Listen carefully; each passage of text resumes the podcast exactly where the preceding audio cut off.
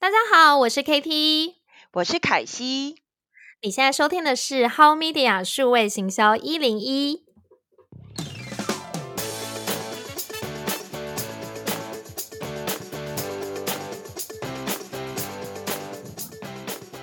Media 数位行销一零一是由美味生活创办人 KT 以及 How Media 主编凯西领衔主讲。你想做好数位转型吗？想了解更多北美行销内容、社群和网红行销吗？那就锁定 How Media 数位行销一零一。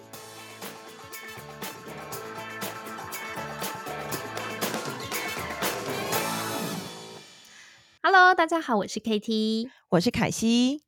欢迎大家收听今天的 How Media 数位行销一零一。今天呢，我们要跟大家分享哦，就是品牌如何做好数位公关。那 Kathy 呢，她也是非常资深的公关媒体人哦，曾经在澳美公关担任公关总监哦。那今天呢，我跟 Kathy 会讨论很多有关这个数位媒体公关怎么做才会做得好。嗯。好，我们常说哦，这个广告跟公关到底有什么不同哦？那我们来举一个例子哦，譬如说呢，你自己说你是美女，这个就叫做广告；但是别人说呢，哦，你是美女，这其实就是公关。为什么呢？因为公关的可信度呢总是高于广告。别人说你是美女，诶，大家就觉得嗯，你真的是个美女啊。所以呢，这也是气，对，这没错，对不对？你一直说我是暖男。人家都不相信嘛，对不对？你的女朋友说她真的是个暖男呢，大家就觉得哦，你应该是个暖男，对不对？所以其实公关，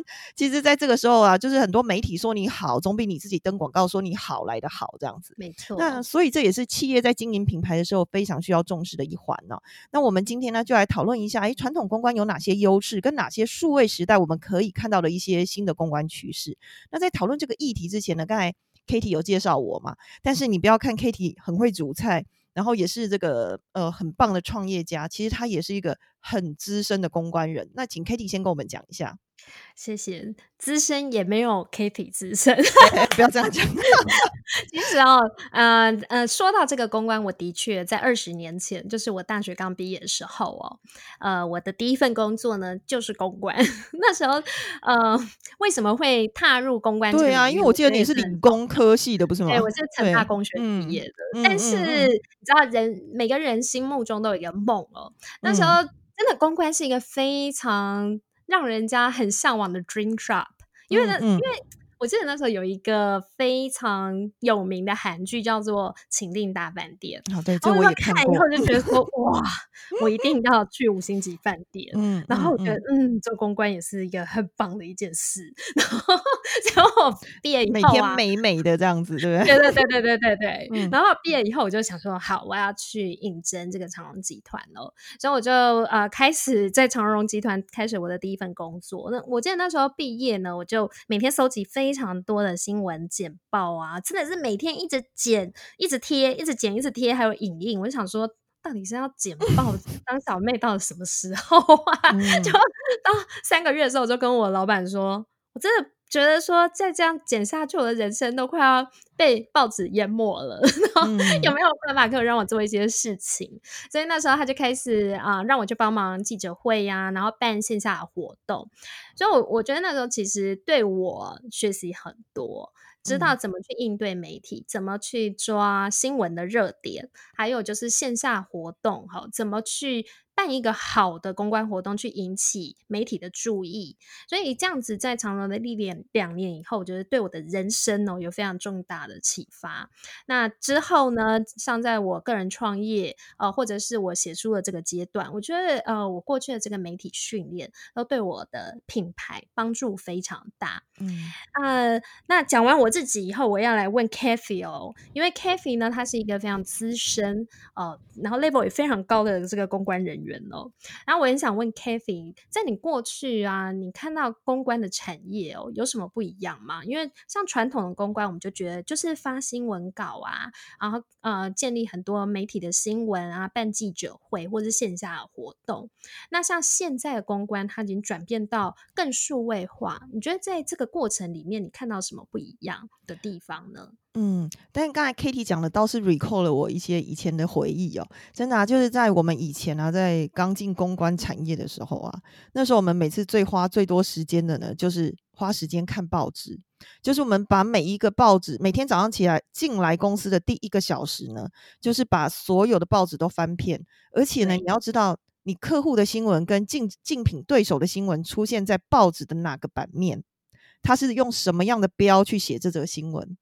所以实际上，呃，这种传统我们传统过去的这些 training，我相信现在很多公安公司还是有这样的 training，其实是我们在训练呃公关人员上面一个很重要的方式啊。那也说到我们以前啊，其实我们在发那个 media invitation 的时候，现在大家都是一件 email 就发出去，对不对？我们以前大概啊，就是三点开始啊，大家就开始挤在那个传真机前面。要发 对，然后就塞车，可以发两个小时哦，就为了发一个记者会的 invitation。所以其实现在我们现在回来看哦，以工具面来看，其实数位工具已经帮这个公关的操作面带来很多不一样的转变了。但是我们回归来看公关的本质哦，就是说我们在说，哎，传统公关跟数位公关，或者是我们说传统的广告跟现在的数位广告。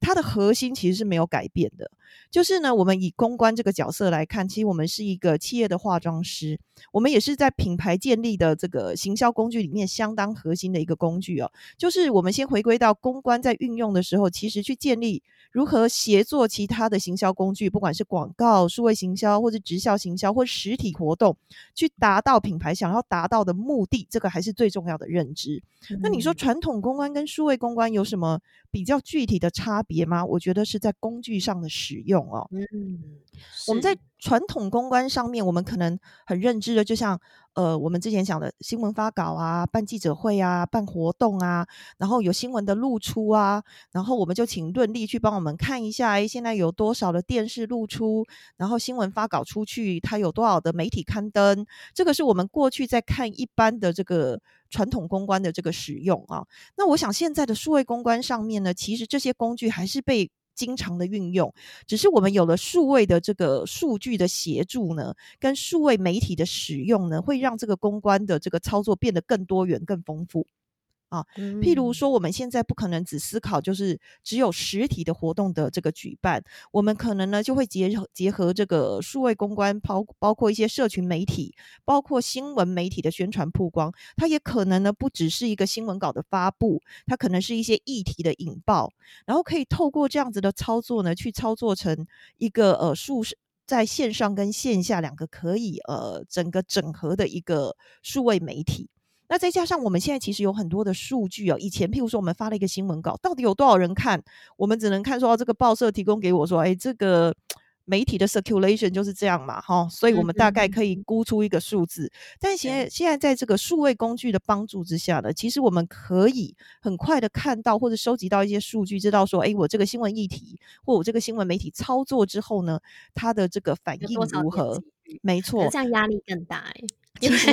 哎，其实这个 数位行销，哎，我这个新闻为什么只有几个人看到？对，然后这个 YouTube 上面为什么只有这么多人点？然后这个新闻为什么它的那个呃，在 网络上的这个点击率这么低呀？对呀，所以这就这这其实都是一种考验啊，对不对？以前啊的客户可能会说，哎，为什么我这个新闻没有纸本可以上？那因为以前的纸本就只有这么多嘛，你怎么可能就是全部的新闻都上？这是以前的挑战。可能他以前会觉得说一定要上纸本，可是现在。有的客户他会觉得说，呃，他希望不要只有纸本，没错纸本，他还更希望说这个纸本有没有网络上的宣传露出呢？没错，没错。其实现在很多的像呃，有一些外商，他基本上已经不看纸本了，他要看的是呃数位网络上的连接，对，因为他可以转发，有它的效果。好，那所以其实现在大家在于这个呃纸本或者是所谓数位传播上面的这个认知也渐渐的在改变。其实我觉得真的不太一样。哎，那我想要问 k f y 啊，就是说像公安公司目前现在其实也做了很多像你刚刚说的社群上的操作啦，甚至也会找一些网红啊、艺人呐哦来帮忙做就是推广，然后可以引爆新闻的热点嘛。嗯，可是像。目前现在其实也有很多像社群行销公司，或者是活动型的这个公司、数位媒体公司。那它跟比如说公关公司啊，啊，我们所谓定义的数位公关跟数位行销，到底它的差别是差在哪里呀？呃，现在我们在数位公关上面呢，其实我们还是比较定义在一个议题跟新闻媒体上面的露出。好，那只是说我们在就像刚才讲的，我们在品牌在操作的时候，我们的议题一定是统一的，它不会是说哦，这个社群操作社群的，新闻媒体操作新闻媒体的。所以它一定是在统一的议题之下分不同的工具，譬如说在社群媒体上面。但是啊，我觉得我一直觉得哦，在公关公司里面，因为我们长期受到这些媒体的训练，所以公关公司有一个很强的地方在于议题的设定。嗯，好，其实它在议题的上面的设定呢，其实通常都是比一般呃，这这样这是我的个人的建议啦哈，就在很多的在比很多在只是专门经营呃，譬如说口碑啊，或者是呃社群行销这样子的的。的这个说，他跟小编公关跟小编对还是一样的地方，嗯，是在于说你是一个策略性、全面性的去打造这个专业品牌嘛？对，然后小编他可能是一个事件性的，事件性。所以它其实还是要口 work 啦，哈，就是说我们在这个议题上面，我们就会去做发想，做一个精准的发想，跟觉得这样子到底能够引起就是我们的 TA 什么样的反应，但是我们仍然需要小编这样子的人帮我们去把它执行出来。所以其实我觉得，呃，公关公司比较是站在一个。呃，比较 overview 的部分呢，去看这整个事情。那我觉得这也是公关公司一个很大的价值。那我觉得我们当然会希望公关公司协助我们的不只是执行，但执行很重要啊，执行你也是要一百分。但是前面的策略发想跟是不是跟可以跟品牌呢互相的结合，跟其他的行销工具互相结合，我也觉得这个是呃公关公司一个无法取代的地位。那这也不是说是传统公关或者数位公关。呃的差别哦，而是而是我觉得这个是呃我们一般在公关公司上面长期对媒体观察上面所产生的一个影响，这样子。嗯，而且刚刚就是 k a t i y 一开始就有讲到嘛，呃，公关呢最重要的是它是帮你的品牌做专业形象的加分哦。比如说，好，如果是以个人来讲，比如说律师、会计师、医师、营养师、作家哦，如果说他今天只是在网络上有很高的声量。我们可能只能说，哦，他是一个网红或是一个意见领袖，嗯。但是今天如果说他上了呃新闻，然后是一些专业的媒体的采访，嗯，他可能他被定义就是他是一个专业形象，或者是某个领域的专家名人哦。嗯。所以其实我觉得新闻媒体它今它的这个公信力就在于说，它去塑造个人或者是公司品牌的专业力。对，没错，就以 Kitty 的例子为例嘛，哈，刚开始的时候，Kitty 可能是戏骨美味人妻，但是他在创立了这个呃美味生活之后呢，其实包括商周、荆州、Cheers，然后几乎所有台湾的所有的媒体都报道了他一个专业创业人的方式去切不同的角度。那其实，在这个过程里面呢，Kitty 的转型就是他已经不再只是一个网红，而是一个创办人，而是在这个产业的一个 opinion leader。好，那我觉得这个就是一个在经营公关上面所为这个品牌带来的加分。呃，对，没错，而且就是我很认同刚刚 k a t i y 讲的，就是说策略很重要。比如说我自己个人的经验哦，从二零一一年美味人妻这个。呃，个人的品牌开始创立以后，然后到二零一五年，美味生活以公司的品牌创立哦。那我觉得这是呃，我过去十年的经验，其实可以分成两个方式来讲。前半段它是比较属于个人型，后半段是属于公司的品牌的打造。那比如说前半段的这个个人公关呢，那时候我其实就很 focus 在我这个人，美味人妻，所以我那时候其实嗯。呃，其实也因为我自己本身也是公关出身，所以我其实对媒体的操作就是有一定的认知嘛。所以，我那时候其实也掌握了很好的机会，还有一些发球权。嗯，所以呢，呃。一直到现在这十年，其实很少有人像我在这样，美国纽约开记者会开了三次。对，我觉得这个真的是超经典的。我道为什么一个人杀去纽约开记者？对呀，哎，这个 Kitty 你一定要跟我们分享一下。我觉得这件事情啊，我之前听他讲就觉得哦，超神奇，简直就是奇迹。那你一定要再跟我们讲一下，因为我我觉得这个好像很少分享过哦。对啊，对，很少很少分享。但是我觉得也是个人，嗯，我觉得在过去十年里面，我觉得也是一个很好的回忆，很好的成绩。嗯，嗯，其实我我在差不多，嗯，因为我过去我我发了三本书，然后每一次呢出书的时候，其实我都会去想，我怎么去用媒体哦方式来建立我的品牌价值哦，还有更多的关注这样子，嗯，呃，所以在我第一次发书的时候，我就决定说我要去纽约。其实为什么会选择纽约而不是我自己原来在的戏谷呢？因为戏谷呢，大部分的这个媒体哦。都是科技媒体。那如果说是华人的这个媒体呢，它就只有《世界日报》《星岛日报》。其实它的这个中文媒体不是那么多。可是纽约它不太一样，它其实是在美国的媒体中心、新闻中心。所以在纽约，大家可能很难想象哦。纽约它有啊，比如说呃，有《苹果日报》，然后有 TVB，呃，TVBS 是从华府来的，然后它也有中式的特派。哦，所以他，然后他还有比如说《世界日报》啦，《星岛日报》有很多中国的媒体，还有呃香港和新加坡、马来西亚的媒体。嗯，哦，所以其实那边如果说你今天要在华人的社群去打造你的这个品牌形象，其实纽约会是在新闻的第一站。所以我我那时候我就去了纽约，我就说我要发新书，然后 感谢他也很竞争吧。虽然媒体很多，那个地方的新闻应该相当的竞争呐，是很竞争啦，但是。就是感谢那时候的这个各家的媒体大哥大姐，真的来非常多，我也吓一跳。对，就是我每次开记者会都来超过二十家以上，然后就是所有的媒体都来了。嗯，然后呃那时候其实哦，我也选择在纽约，是因为那边其实也有非常多的媒体，呃，可以让我不用回台湾，可是我的新闻也是可以照样。就是回台湾哦，因为像中视啊、TVBS 或是 Apple，他们呃，苹果日报，他们就是呃，完全是你今天记者记者会开完，马上记者会去写稿，或是马上拍完片子，然后直接就上台湾和香港的新闻。嗯嗯，所以呃，我那时候其实就是以这样的一个策略，然后来规划。那我第一次呢是以发新书为主哦，那我就是主要是在讲说怎么去突破呃我的这个料理的。这个方式十分钟变，比如说三十分钟的菜变成十分钟，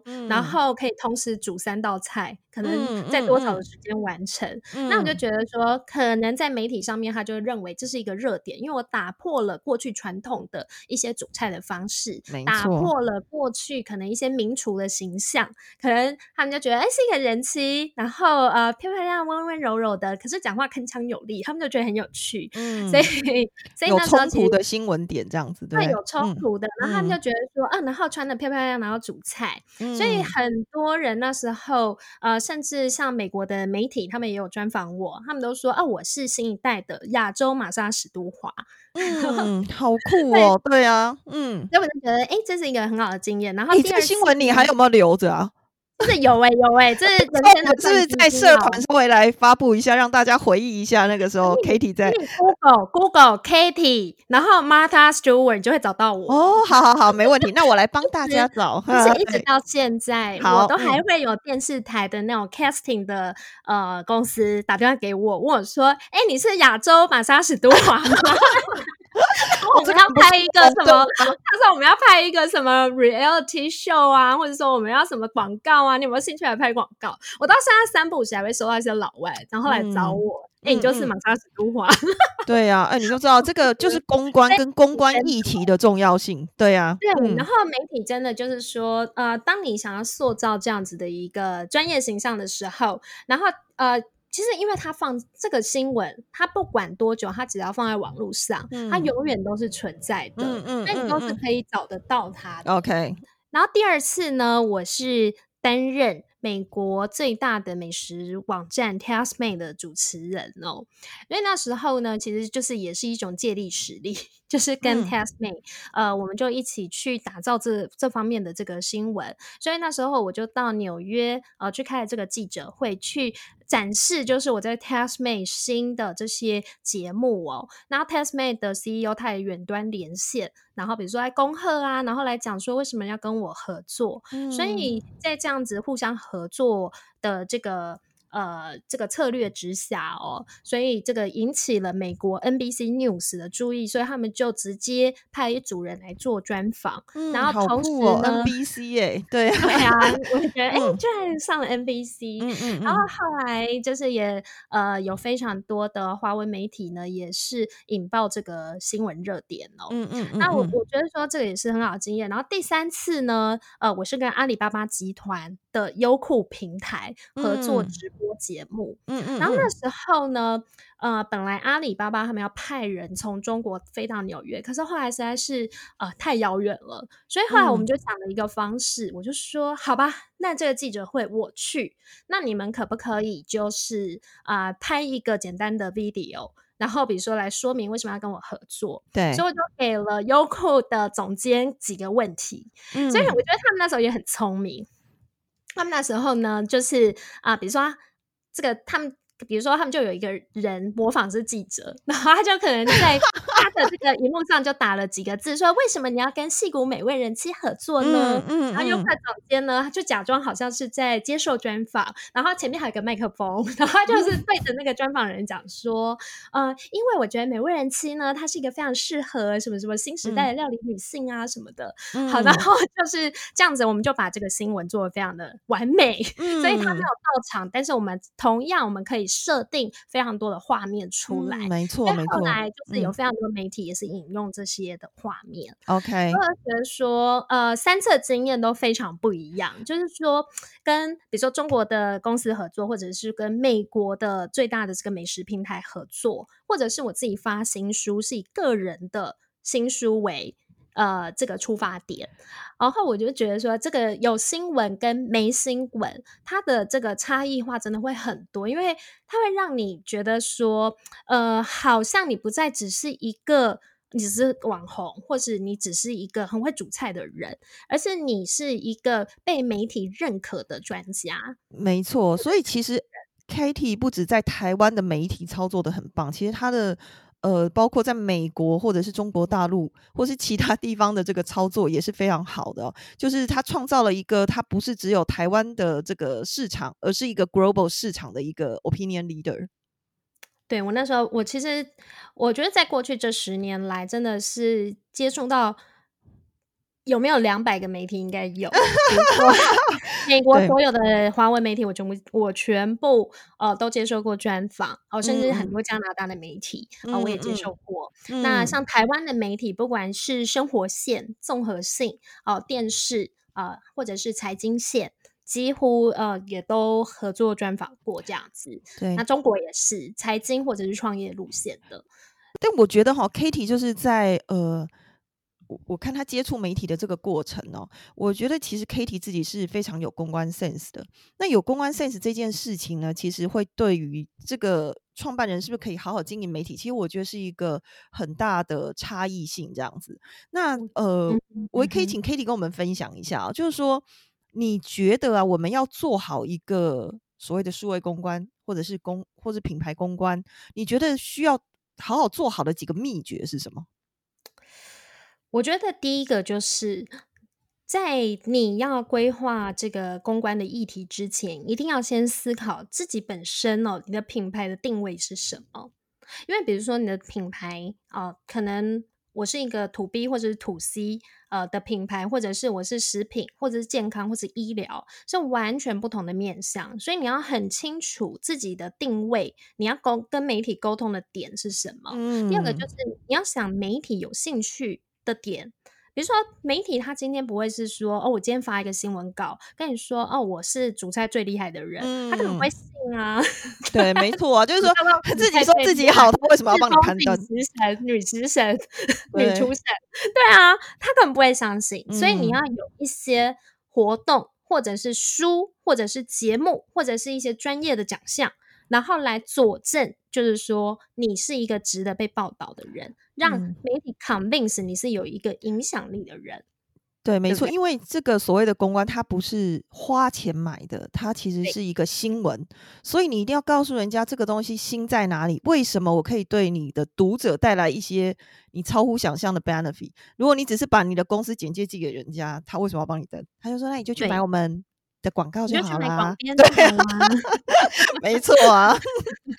嗯，所以我觉得找到这个点其实是相当重要的。嗯，对，因为可能很多人都觉得说公关有什么难的，反正我就发新闻稿嘛，要不然就要买的。可是实际上呢，你用买的，呃，那时候有时候效益哦不如想象中的大。是因为这些媒体并没有真正去引起这个有兴趣触发的点，所以如果说我们今天呢，我们想去接触媒体，就像我刚刚说，你一定要有一些具体的市政，好来佐证你的能力或者是你的品牌，好。然后第三个，我觉得是在地关系耶，因为比如说，呃，比如说我第一本书好了，我是住戏谷的人。为什么我去纽约？我到底跟纽约有什么关系啊？八竿子打不着的人，我又不是纽约美国人心。嗯，可是那时候呢，其实我用了一个方式啊，我告诉纽约的媒体说，啊，用我的煮菜方法，你相不相信？可以让你们纽约现在最当红的 Lady M，就是千层可丽饼蛋糕，我可以在七分钟做出来。嗯，我觉得 Kitty 真的超聪明的哎，对，真的，真的，真的，真是，嗯，东西怎么会有一个戏骨来的人要来挑战我们纽约的千层可丽饼啊？而且是千层哎，对。可是我那时候就是用了一个非常快速的方法，嗯嗯，所以媒体就啧啧称奇，就觉得哇，用这个东西也太快了吧，真的是七分钟就做完了。嗯，所以，呃，我就觉得说，你必须你要有一些在地的关系，还有就是可能很多台湾的品牌，他今天想要来美国做公关行销，他可能在台湾是赫赫有名的大公司，他就是说，反正不管我。你就是要买单，美国媒体根本觉得你是 nobody，好没错，没 错，这是真的。嗯，所以如果说今天台湾品牌要来美国的话，呃，今天要博取就是美国的主流媒体哦，或者是在地的媒体的注意，一定就是说你要跟美国产生一定关系的这个连接，比如说你是台湾的台积电或者是红海好了，那今天为什么美国的媒体抢着报道呢？当然，因为台积电呢，它在这个半导体业，它就是一个话剧也跟档，就是会非常有影响力的一个公司嘛。它动摇了整个戏股和美国的科技业，没错。今天来，当然就是会造成美国的这个媒体的这个追逐嘛。那如果说今天，呃，你可能是一个台湾的公司，你就可能必须，比如说你要在美国，你已经哦，比如说你突破了多少的销售，或者是说你在美国，呃。比如说被 Google、Apple 或者是哪一些大公司投资，或者是说你跟他们有一些策略联盟，像这些都是可以去被报道的点。但是如果说今天是完全没有任何关系的话，就有相当的难度。对，没错，因为大家读者会想要看跟自己相关的东西嘛。哦，谁谁想看一个跟自己没有相关的内容？我想，如果是你，你也不想看。对啊。嗯，对，然后再来就是说，我们刚刚最前面就是说，你要考虑自己品牌的定位哦。你的品牌定位，它如果说，哎，我这个品牌它是一个呃消费型的产品，然后它可能是跟美食有关，那你可能邀请的媒媒体，它就不会是什么财经杂志，可能会是比较多的是美食生活线、消费线。的这个媒体，因为它可以报道一个，比如说啊，这个东西有多好吃，哇，这个呃多少人潮来排队这个现象，然后进而可能让更多的民众可能看了这个新闻以后，他就会觉得也很想要去尝试买买看，去吃吃看。然后如果说今天你的品牌它是一个 B to B 的公司，是一个软体公司，好了，那 maybe 啊。他可能他要做的操作就是是商业财经或者是科技媒体，对，因为呃这样的话，它是可以去佐证说，哦，你在这一个产业的影响力，比如说你有特殊的 know how，你的呃，比如说客户啊，已经成长到多少了，或者是说你有拿下多少的专利，嗯，哦，这件事情其实啊，商业媒体或是科技媒体的佐证就很重要了嘛，嗯，没错，对，嗯，那如果说你觉得嗯。我今天只是一个事件，对，好，那好，我不一定是说我要找哪个线路，那你可能是比较喜欢是找一些综合性的媒体，或者是一些网络媒体，然后它很多的这个粉丝数的媒体，嗯，那你可能就要创造是一个啊，一般群众都觉得有兴趣的热点，嗯嗯嗯。的话题，那这样的话，媒体它在报道上，它就可以去延烧哦这个话题，然后给更多人看到。嗯，没错，就是说我们其实一个品牌或者是 even 是个人哦，其实我们要操作一个多元的媒体的时候，实际上我们要去考虑到每一个媒体它的需求，是不是说我的只我的呃产品只能做一种杂志或一种媒体呢？其实不是的，而是你把同一个事件去切每一种媒体，不管是。呃，美食媒体啦，商业媒体啦，或者是所谓的这个呃，或者是 fashion 媒体呀，他们可能会有不同的需求。你只要把角度切的对，其实呢，同一件事情呢，他们就可以从很多不同的层面来报道。我们举一个例子哦，譬如说以前这个。呃，洗发精他们为什么会找一些艺人来站台？其实他们就是发挥不同版面的报道。譬如说，我今天请了蔡依林，然后呢，蔡依林手上拿着这瓶洗发精，所以呢，这个洗发精的推出，它可能会同时出现在消费性版面，讲的是这个洗洗发精的功能，但是它可能也会出现在艺人的版面，因为呢，蔡依林的出现，所以它可能就是因为同一则新闻，它就可以从呃从不同的操作去出现在不同的媒体。对，那所以这个就是我们前端在做这些媒体公关规划的时候，策略真的是非常的重要，它会很具体的影响到你后面的成效。对，或者是说，呃，像刚刚讲说艺人的代言嘛，他可能是给对一般的消费性的这个民众，可是有的民众他是可能是。呃，他需要一些健康对的知识，或者是更多的这个健康专业的人。他可能同时除了蔡依林之外，他会找医生或者是营养师。对，没错。嗯嗯，有医生就会讲哦，这个洗发精呢，因为它是帮助这个头皮的健康，所以让你比较不会落发，然后怎么样啊？然后它的这个成分是安全的。嗯哦，所以其实我觉得就是在媒体的操作上面，就像 Kitty 说，它是一个它需要被呃这个策略它是要拟定的。你要去找不同的人来佐证，然后来创造不同的话题，在呃这个各个新闻版面上面。嗯，没错。所以呢，其实我们刚才讨论了那么多，公关这件事情绝对不是只有发发新闻稿或办办记者会